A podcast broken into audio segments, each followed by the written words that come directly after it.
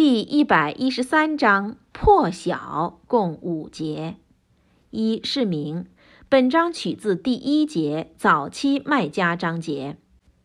二是义，一本章及下章合称为阿尔姆阿达蒂音，意为祈求避难与保护的两祈祷。二，有人认为本章是早期的麦加章句，但也有人认为是降在买地那。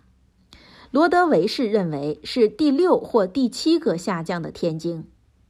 三，古兰经以奉大仁大慈安拉尊名开始，而以寻求安拉相助、给予避难和保护为结束，来总结全部。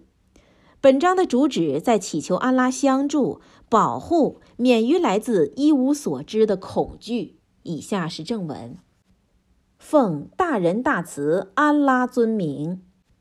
你说：“我祈求破晓的主庇佑，免于他所造化之物的罪恶或伤害，免于黑暗弥漫的罪恶，免于有害的妖术的罪恶，和免于嫉妒时的罪恶。”注释一：免于有害的妖术的罪恶。原文是免于吹结的妇人的伤害。据毕士注释。